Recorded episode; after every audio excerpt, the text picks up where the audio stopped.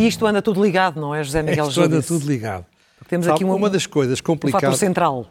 Uma das coisas complicadas do tempo moderno é que as notícias se sucedem, os interesses da opinião pública vão variar de semana para semana e muitas vezes não se consegue juntar cinco ou seis coisas que aparentemente não têm nada a ver umas com as outras, mas que afinal explicam tudo a mesma coisa. Eu vou falar aqui do, do problema dos hostels em Lisboa, o Ministro da Economia telefonou muito simpaticamente falar sobre isso.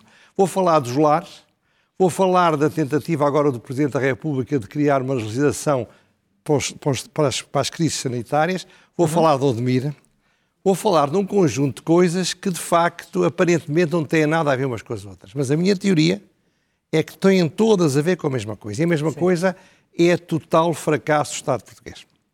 Repare, o que é que me disse o Ministro da Economia, numa conversa muito gentil e muito simpática, que eu muito agradeço, foi explicar-me que o que ele fez de reduzir a ocupação e criar regulamentação sobre os hostels era, por um lado, para evitar, olha, já há isso, os famosos casos em que, infelizmente, imigrantes estavam em arroz, em várias casas, a monte, e onde se criou um grande foco de, de, de pandemia, uhum. que é que uhum. isto nos lembra, e também melhorar a qualidade do turismo em Lisboa. No fundo, vão-se perder 20% das camas dos hostels em Lisboa por causa desta nova regulação.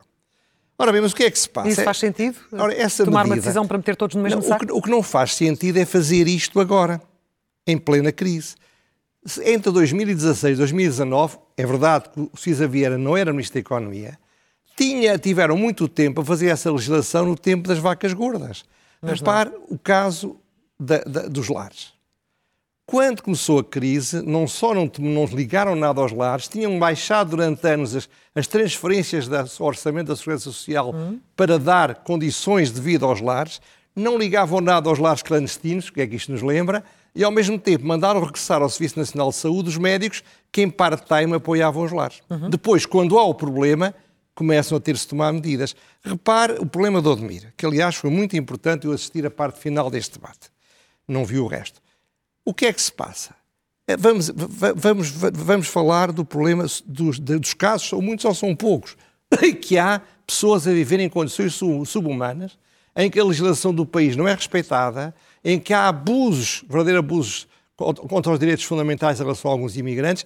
Espera aí, há anos, pelo menos há quatro anos, que eu vi nos jornais, que se anda a falar disto. E muitas vezes são desmanteladas e voltam a reerguer-se. Está bem, mas o, o, o, Estado, o, Estado, o problema do Estado é que quando as coisas deviam ser feitas, não faz.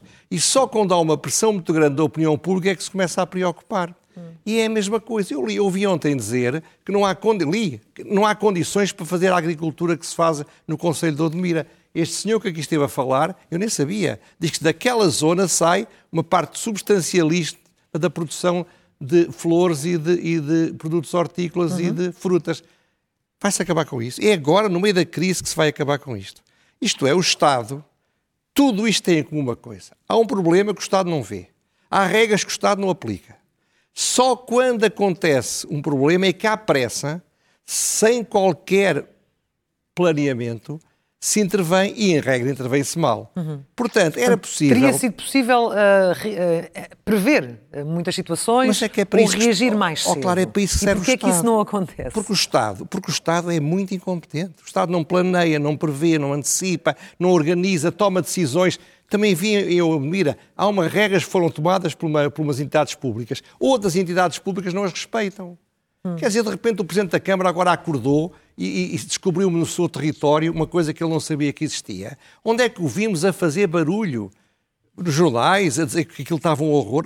Ouviu dizer isso. Hum. Portanto, o problema aqui é que, de facto, o Estado falha. Por isso é que eu digo, quem é que acredita que a bazuca vai funcionar bem? Toda a gente acha Mas que vai também tinha há pouco falado do Presidente da República e da tal solução para deixarmos esta, esta lógica da calamidade quando Exatamente, estamos você, você, aliás, melhor, não é? Você, aliás, perguntou ao Marcos Mendes que fugiu com o rabo à seringa.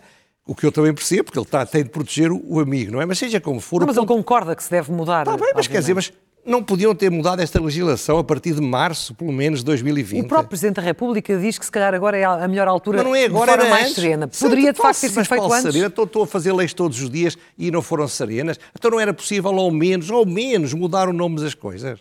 Então faz algum sentido nós temos o país da Europa que está em melhores condições agora e estamos a dizer à Europa, nós estamos em estado de calamidade. Isto faz algum sentido, claro. Isto é tudo mal pensado, tudo mal estruturado. Agora, ou seja, o Estado português, por regra, em vez de antecipar as situações, corre atrás do prejuízo. Corre atrás do prejuízo. Houve, vêm os telejornais, os jornais da manhã, os jornais da tarde, vêm as, as, as redes sociais e agem. Em vez de anteciparem os problemas, vão tentar. O caso, vamos falar nisso, voltamos a voltar ao Odmira, este caso da, do resort é um caso absolutamente marcante, exemplar daquilo que eu falava na semana passada sem saber que isto existia. Sim. O problema de não se respeitar a liberdade económica em Portugal. A liberdade económica está na Constituição, uhum. mas ninguém fala dela. A propriedade privada é um ponto essencial da liberdade económica. E, no entanto, a gente vê a dizer e viu, é pá, pronto, depois paga-se. Percebe? Isto é. é mas é um abuso, no seu entendimento. Hã? É um abuso inadmissível. É um abuso inadmissível, quer dizer, a situação dos trabalhadores era conhecida. Então, há um ano que se sabe que há pandemia. Há um ano que se sabe que nos sítios onde se concentra muita gente em más condições isto acontece mais. Tinham tido a experiência de arroz. Porquê é que não foram analisar todas as zonas do país onde há concentrações e mais condições de trabalhadores e ter planos de contingência preparados? Não, não fizeram nada. E é quando, de repente, aparece nos jornais, ao, ao tio ao tio, manda-se requisitar um, um, resort sem sequer saber o que é que aquilo é, vai-se para os jornais dizer. A entrevista hoje do ministro Cabrita foi uma vergonha. Hum. Estavam os jornalistas todos a perguntar-lhe a única coisa que lhe interessava saber e ele responder ao lado. Sim. Portanto, a solução de requisitar aquelas casas, eles descobriram depois, segundo parece, que há 160 das 260 casas que são a sua casa, a minha casa. Sim, mas descobriram depois como? Como é que tomam uma decisão dessas sem saber exatamente para onde é que vão? Claro, são completamente é? incompetentes. E como, como atuam em relação às redes sociais, como de repente tinham de reagir em meia hora e foram, vamos requisitar. O que é que vamos requisitar? Foram ao Presidente da Quebra. Há aí alguma coisa que possa ser requisitado? Requisita-se o resort de Zemar que além de mais está em dificuldades. Uhum. E não pensam dois minutos. Claro. Repare, a, a, vejam a foto do observador que eu, que eu tirei do observador, mas podiam ser outras. Vamos imaginar Esta que ele só está, na, está ali, vejam as casas. Ora, o que é que acontece? Mesmo que eles só requisitem as 100 casas que não são dos privadas, as casas estão no meio umas das outras. Uhum. Há, há instalações sanitárias que são comuns. Tudo isto são coisas que eu li. Sim, sim. E, e, e pergunto, imagino que você tem ali uma casinha que, com grande esforço, com grandes poupanças, fez a sua casa de férias. Mas isto não é racismo, é óbvio, não se pode pensar que num sítio onde se for pôr cinco ou seis trabalhadores asiáticos, habituados, infelizmente, a viver em condições horríveis, ao lado da casa dele, e ele vai estar feliz a, a viver naquela casa. Vamos começar a época turística, aparentemente aquele resort está em dificuldades, então agora é que ia arrancar. E como é que se faz propaganda? Venham ficar aqui neste resort. Aliás, eu fui ver à internet, é muito bonito. As pessoas só falam que aquilo está cheio, bem ou mal, de imigrantes asiáticos. Hum. Perceba que isto não faz qualquer sentido. Sim. E o que é mais importante é que o respeito dos direitos humanos é também o respeito da liberdade económica. Sim, mas depois fala-se de uma compensação, como se uma compensação resolvesse lugar, a situação. Em primeiro lugar, não resolve, mas mesmo que resolva, isto é uma coisa que eu acho inconcebível. O Estado português sabe os tribunais administrativos, onde se vai cair isto tudo, se os privados não aceitarem os testões que o Estado vai querer dar, demoram 10 a 15 anos a tomar uma decisão definitiva. Há processos na primeira instância administrativa que estão a tentar recuperar de 2003. Claro. Há mais de 17 anos e ainda não passaram da primeira instância. Portanto, o Estado pôs a funcionar mal ou não soube pôr a funcionar bem os tribunais administrativos e agora beneficia disso para um verdadeiro confisco. Porque, repare, ocupar a propriedade das pessoas, desvalorizar a propriedade das pessoas. E as pessoas, se não aceitarem os gestões, vão estar 15 anos, 20 anos à espera, à espera. para serem indenizados. Isto, isto é um Esta justificação dos motivos de saúde pública, que soluções é que o Estado poderia ter encontrado? Olha, podia ter planeado, podia ter feito, olha, um pavilhão provisório. Aquilo ali é quente nesta altura do ano.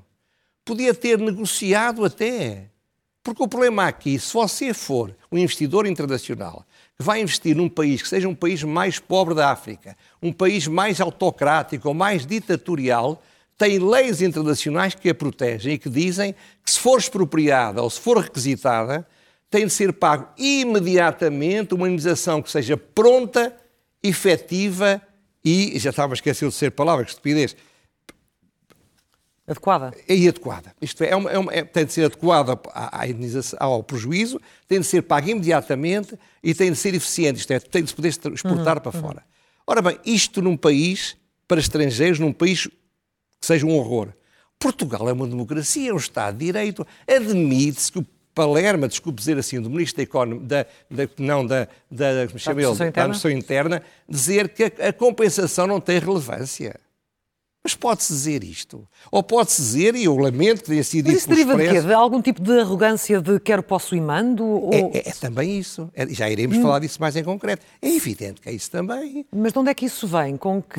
Vem, vem dos maus hábitos, vem de uma sociedade em que o Estado manda em tudo e que as pessoas têm medo do Estado. Repare, o senhor dali da terra, eh, eh, empresário, disse mais vezes que gostava do Presidente da Câmara do que criticou. Porquê?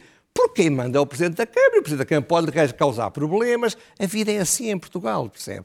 Ter coragem de enfrentar o poder ou os poderes é muito difícil. Quer os poderes políticos, quer os poderes económicos, quer os poderes culturais, quer os poderes sociais. Os poderosos abusam, os poderosos são arrogantes e o poder político é muito arrogante hoje em dia. Já lá iremos. Portanto, o ponto aqui é que, de facto, o Estado devia tratar disto com antecedência. Era, era completamente previsível que houvesse um problema deste naquela zona. Não sabiam, não tinham tratado. Veja o caso da, do CEF. Quando matam uma pessoa é que se descobre como é que aquilo funciona. Andavam há anos para encontrar uma solução para colocar as pessoas. Ninguém liga nada, o Estado funciona muito mal. O Estado funciona muito mal e quanto pior funciona, mais arrogante se torna. Mas depois acaba é por recuar, ou ver-se muitas vezes obrigado a recuar. Não, porque eles, eles, funcionam em função das sondagens, como é óbvio. Portanto, quando há um problema, atuam. E vão dizer o contrário do que fizeram. Agora, eu ouvi dizer que eles nunca pensaram, disparado, nunca pensaram em, em requisitar as casas das pessoas têm propriedade. Mas não é isto que diz a decisão, o diploma administrativo. O que está escrito não é requisitar as casas que são propriedade do resort, são todas. E volto a dizer a mesma coisa. Uma casa do resort está ao lado de uma casa de uma pessoa que a pagou. Hum. Porquê é que são aquelas casas e não são outras? Porquê? Porquê é que agora é que andam à procura de alternativas? Não podiam ter isso tudo planeado? O plano de contingência é aquilo que se espera de um Estado. É que nos proteja, proteja nas calamidades, não é que nos proteja quando tudo corre bem. A quantidade de burocratas dos partidos que estão em cargos, ainda agora saiu, saiu no programa do Bernardo Ferrão, a direção, a subdireção, a direção disto, a direção daquilo. Essa gente toda devia ir para o terreno resolver estes problemas. Em vez de estarem sentados em gabinetes com secretárias, com um automóvelzinho, e a tratarem das coisas normais e simples, que são aquelas, afinal, que eles gostam de fazer, que é fazer política. Disse que voltaríamos a falar de arrogância. Está a falar da entrevista que o Primeiro-Ministro Estou a falar da entrevista do Primeiro-Ministro. Sim. Aliás... Em que aspecto é que foi é? arrogante? Já muita gente considerou que foi, de alguma forma, indelicado até, mas arrogante em que aspecto? Ora bem, em primeiro lugar, ouviu a entrevista? Claro. Então não acha que foi arrogante? Estou-lhe a perguntar assim. Você não pode este é o seu responder. Espaço, este é o seu é... de opinião, José Miguel Júlio. O ponto não é aqui é, é que esta entrevista, ele, ele, bateu o recorde da arrogância. E o, e o António Costa é um homem que é frio, é determinado, é, é, é não, não, não, digamos, não, não, não, não, não, não, não, nem sempre tem uma boa relação com a verdade, eh, é violento nas reações, mas aqui bateu todos os recordes. E bateu todos os recordes de arrogância, sendo certo, sendo certo, que a arrogância não é uma característica típica dele. Ele, no plano das relações pessoais, é uma pessoa simpática. Ele tem um poder de encaixe muito grande para as críticas que lhe fazem, provavelmente porque está nas tintas com as tais críticas. Mas seja como for, eu acho que esta arrogância não foi porque perdeu a cabeça, não foi porque está nervoso, não. Foi uma decisão pura e simplesmente estratégica. Ele foi arrogante porque percebeu e sabe que neste momento lhe convinha ser arrogante. Sim. E, e, e prova-se que, que ganhou alguma coisa com isso. Repare, ele atirou-se ao rio como o céu do restaurante que há no outro lado do Tejo, para as pessoas não são E diz que te empurraram. E também há uma música que diz atira-te ao, rio e diz que te empurraram. Ele atirou-se ao rio. Sim. Ora bem, porquê é que ele se atirou ao rio? Por várias razões, mas a primeira é porque ele conhece o rio. Eles andaram em grandes amizades, ternuras, encantamentos, quando os dois eram presentes de Câmara, lembra-se? Uhum. Portanto, ele conheceu o bicho bem e já percebeu que o rio tem duas características. Não gosta de trabalhar ao fim de semana Como nós, aliás, gosta de estar com a família e a tratar da jardinagem, não é? Ou ver o futebol. Ele não, porque ele não gosta de futebol. Portanto, atacá-lo num fim de semana, ele reagiu com Twitter logo. Depois, a seguir, fez mais uma declaração. Ele não é capaz de atacar o Costa, é capaz de reagir sem pensar quando é acossado, quando, quando o seu orgulho é ferido. Isto é, o Costa fez isto de propósito para provocar a reação intempestiva de Rui Rio. Uhum. Porquê? Porque o Rui Rio fez isto não por estratégia, mas por falta dele, dela. Ele reagiu à provocação, reagiu no momento, em relação ao tema e na forma que o Costa queria. Ele, em vez de atacar o Costa e pôr o Costa à defesa, não, ele é que está à defesa. Isto parece, no mundo virado ao contrário, que o Primeiro-Ministro é, o, é o, o infeliz do Rio e o líder da oposição, o António Costa. Ou seja, o António Costa neste momento está a fazer com o PSD aquilo que já fez no passado com o Bloco de Esquerda e está a virar uh, está, e está a fazer a aquilo que eu anunciava, eu anunciei aqui. Está a virar a mesa de jogo. Está. Eu anunciava aqui isso há dias, e não sei se foi uma semana ou duas. Eu acho que isto confirma que ele quer uma crise política a seguir às eleições autárquicas. Não que ele se possa culpar, mas ele está a provocar todos para ver se o atiram abaixo, se o atiram ao rio. Porquê? Porque... Mas não, não, lhe parece que está aqui a recuperar o namoro com, com os seus antigos parceiros de esquerda, de, mas, mas qual namoro? Ele, ele, ele, o que ele quer, se, os, se, eles fizerem tudo o que ele pede, se eles derem tudo o que ele quer, se eles tiverem medo por causa da arrogância, repara, os jornalistas também são sensíveis à arrogância. É espantoso como ele, ele diz, sobre isso não falo, sobre a questão do governo de Sócrates. E os senhores jornalistas, eram três, podia ser só um que estava com dor de cabeça, não. Três jornalistas, e até admito que sejam grandes profissionais, mas reage-se mal à arrogância de um político. O Cabrita, começaram-lhe a perguntar, então e, então e o resort? Então e isto? Ele não respondia, disse, entrei aqui, agora está, há um novo 25 de Abril em, em Odmira. Como quem diz, salvei a pátria, criei a liberdade, a tragédia do totalitarismo acabou.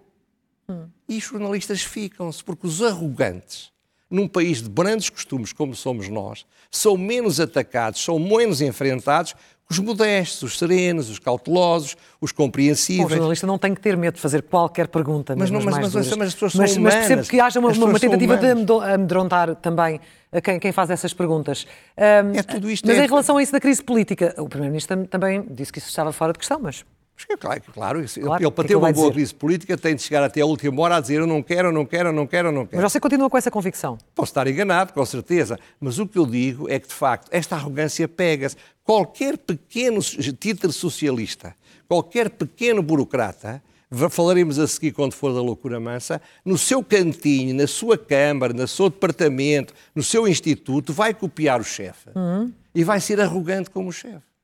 Nós estamos a passar por uma fase em que, com um governo que é ultraminoritário, há que dizê-lo, pelo gênio político do Primeiro-Ministro, que é mais inteligente que os outros todos juntos, isso é verdade, com exceção do Marcelo, há que dizê-lo, mas ele consegue estar na ofensiva e os outros apenas a reagir ao que ele diz. Como se fosse um governo maioritário. Como se fosse um governo maioritário, como se fosse o Cavaco no auge uhum. do seu poder. Uhum. Ora bem, a arrogância é má conselheira. Será mas a arrogância que leva ao que os outros cometam erros, como foi agora, ele atirou-se ao rio e quem caiu à água foi o rio. Porque o rio foi responder ao que ele queria que ele respondesse. Em vez de estar a atacar os erros do governo, está-se a defender das acusações que o governo lhe faz. Isto é completamente o mundo às avessas. Percebe? Pode ser que me engane. Vamos às rubricas, começando Vamos, sim, pelo elogio.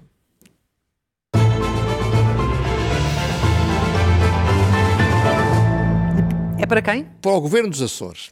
Como vai aparecer agora um gráfico, o Governo dos Açores anunciou que vai baixar o IRS, o IRC e o IVA. Já havia pessoas dizer que somos nós que vamos pagar os impostos que eles vão pagar menos. Só que eles podem baixar de acordo com a lei. Uhum. Porquê é que eu acho que isto é muito importante? Porque isto é a apresentação de uma estratégia alternativa à estratégia que se está a usar no continente.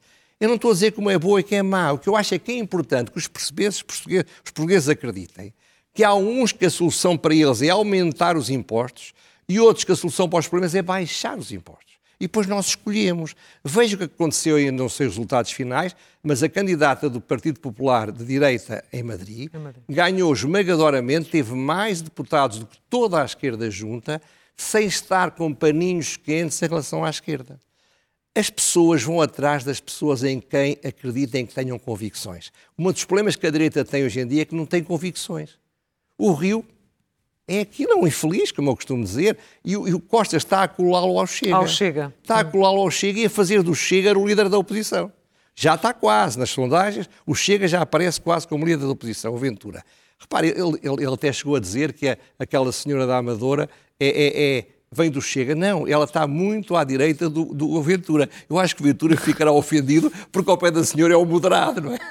Está a ironizar, certamente. Mas, bom, recuperou, recuperou a, a, aquilo de que estava a falar. Em, em relação ao elogio ao Governo dos Açores por baixar os impostos. Muito bem. Vamos à próxima? Vamos sim, senhora. Ler é o melhor remédio.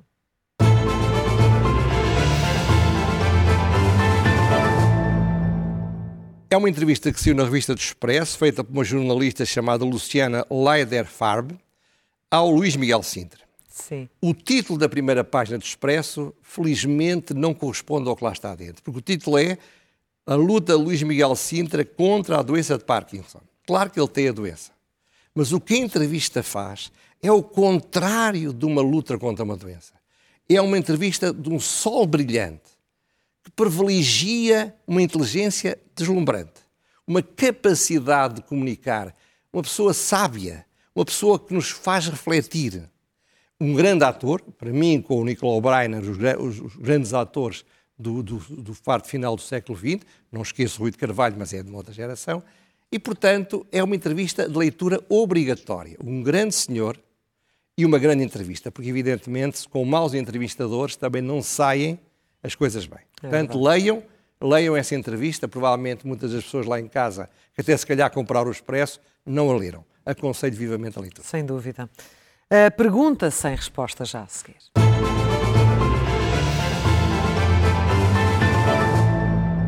Sabe que eu hesitei muito em colocar isto na loucura mansa. Dava para as duas, porque não se acredita.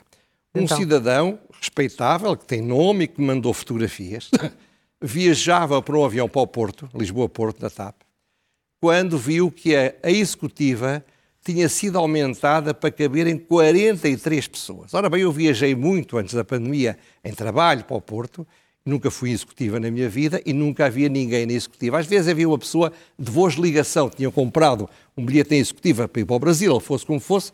Agora, 43 pessoas, a convicção deste senhor, não sei se é verdade ou não, é que eram quadros da TAP que iam ao Porto. Ora bem, isto cria a falência mais da TAP mais depressa? Não, mas é muito simbólico. É muito, se isto for verdade. Por isso a pergunta é esta, isto é verdade? Ou estes 43 pessoas foram cidadãos pagaram um bilhete? Porque, entanto, diz-me este senhor também que o preço dos voos entre Lisboa ao Porto já estará em 400 euros. É uma loucura. Hum. E, e da executiva, se calhar, são mil euros. Então, como é que é? Estas pessoas todas pagaram o preço da executiva ou são funcionários da TAP? Uhum. É preciso saber isso, porque a TAP está a ser sustentada com o nosso dinheiro. Está praticamente insolvente, se é que alguma vez se salva. É preciso dar o exemplo. Há coisas que não se podem fazer, repito, se for verdade. Se não for, cá estarei para a semana a, a pedir desculpa por ter acreditado que uma pessoa respeitável, que põe o nome, isto não são fake news, foi uma pessoa, eu não pus a fotografia porque há umas carecas e não vai alguém sentir-se que eu não estou a respeitar a privacidade dele se aparecer claro. a fotografia, mas de facto era bom, era bom que houvesse uma resposta para Exatamente, essa pergunta. urgente. Finalmente, a loucura mansa.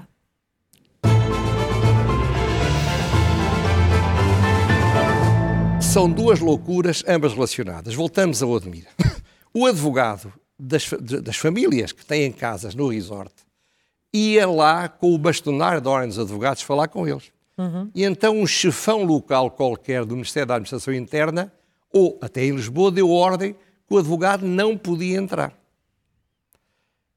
O bastonário, e muito bem, eu quando era bastonário fartei-me fazer coisas dessas, telefonou indignado para o Presidente da República. E o Presidente da República terá falado com o Ministro ou com o Primeiro-Ministro e a ordem, a ordem foi tirada e o, e o advogado pôde visitar os seus clientes. Ora, isto é duplamente louco. Primeira loucura é desrespeitar gravemente os direitos fundamentais e a Constituição impedir um advogado de falar com os seus clientes numa situação de crise como esta Sim. não lembra a ninguém a não ser ao Ministério da Administração Interna.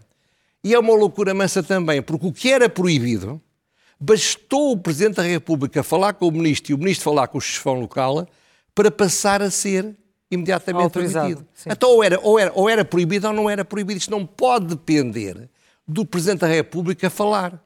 O que isto mostra é a tal arrogância do burocrata, do chefão, do líder local, que se sente um Costa a atirar-se ao rio.